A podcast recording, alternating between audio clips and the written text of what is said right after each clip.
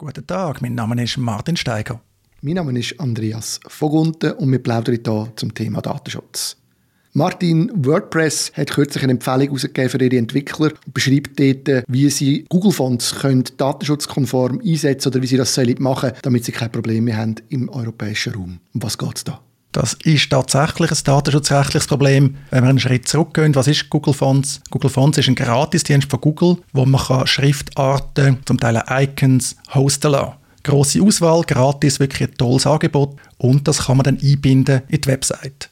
Wenn man Google Fonts in die eigene Website einbindet, werden die Schriftarten halt von Google Server, typischerweise auch von Google Server in den USA, geladen. Und im Anwendungsbereich von der Datenschutzgrundverordnung braucht jede Bearbeitung von Personendaten einen Rechtfertigungsgrund. Und da sind es halt im Minimum IP-Adressen, die an Google gehen, das ist eine Bearbeitung. Alles klar. Also das heißt, Google Fonts ist etwas, das eingesetzt wird im Zusammenhang mit Websites, wenn man WordPress macht. Und die Google Fonts werden üblicherweise von Google gehostet und angeboten. Und jetzt kann man in Fall die aber auch lokal speichern. Und um das geht es, also dass man das, dass man das nicht mehr mit Google, bei Google speichert.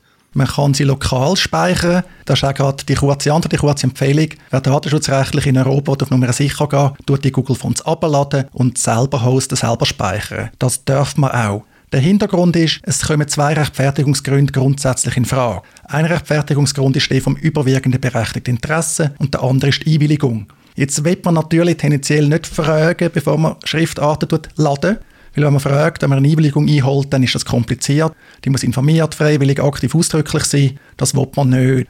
Und bislang hat man sich mal gern auf das überwiegende berechtigte Interesse berufen. Aber da gibt es Rechtsprechung, die sagt, äh, Google Fonts ist ja nicht erforderlich, dass man das bei Google abrufen. Man kann es ja selber hosten.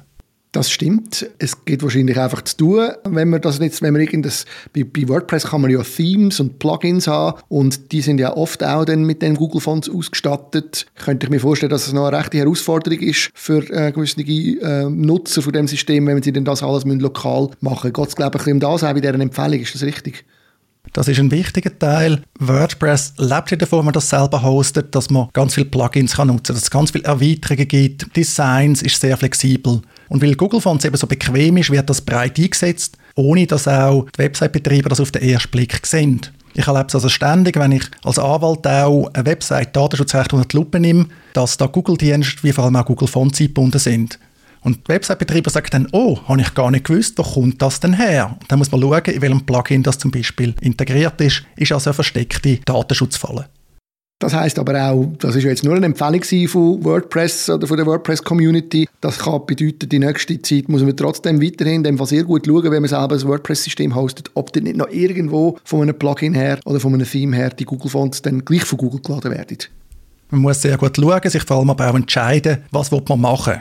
Man kann natürlich weiterhin sagen, ja, ich bin anderer Meinung, ich habe überwiegend berechtigte Interesse, Google Fonts einzusetzen, weil der Punkt, dass das nicht erforderlich ist, ist diskutabel. Klar kann man selber die Schriftarten hosten, aber ich habe das Gefühl, da machen sich das Gericht, da machen sich die Behörden häufig ein bisschen gar einfach.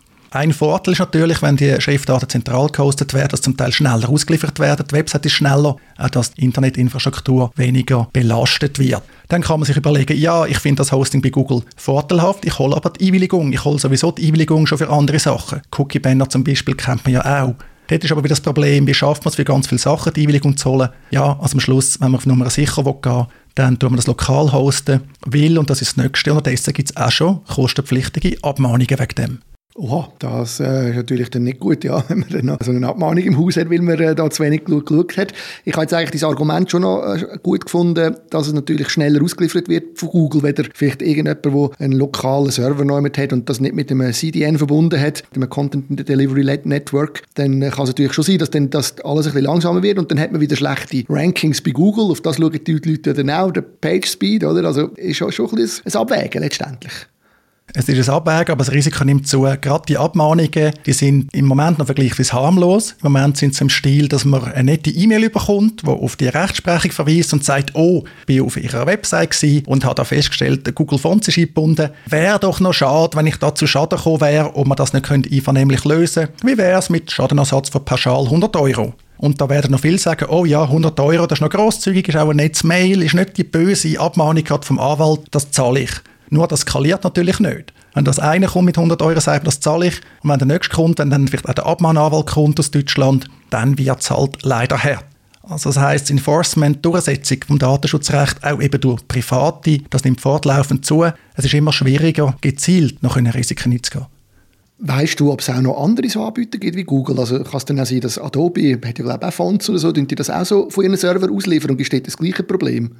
Ja, das Problem ist umfassend. Google Fonts ist vielleicht der bekannteste Anbieter, aber es gibt noch ganz viele andere Anbieter. Häufig sitzen die in den USA. Zum Teil ist auch Datenschutz Compliance offensichtlich an einem schlechten Ort. Schon auf den ersten Blick sieht man, die halten DSGV nicht ein. Bei gewissen Anbietern ist auch nicht einmal klar, wer steckt hinter dem Angebot. Da ist also tatsächlich schon seit längerer Zeit Vorsicht geboten.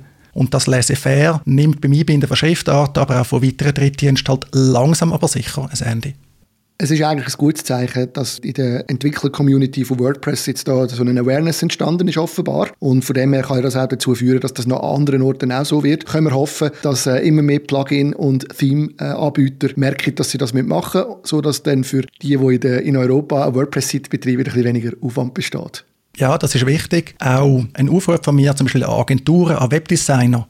Tönt euren Kunden bitte kein Ei legen. Ihr wisst, wenn ihr eine Website im Auftrag von Kunden baut, am besten, was ist integriert und versucht, den Datenschutz von Anfang an zu gewährleisten. Nicht sagen, ja, während der Entwicklungszeit wir Google Fonts bei Google nachladen, machen es dann schon lokal, dann geht es vergessen. Auch ganz andere Themen. Ihr müsst von Anfang an versuchen, datensparsam zu sein. Und dort, wo Drittdienste ins Spiel kommen, müsst ihr mit den Kunden darüber reden. Wollen die das? Und falls ja, wie wollen sie die Rechtskonformität im Anwendungsbereich der DSGVO umsetzen?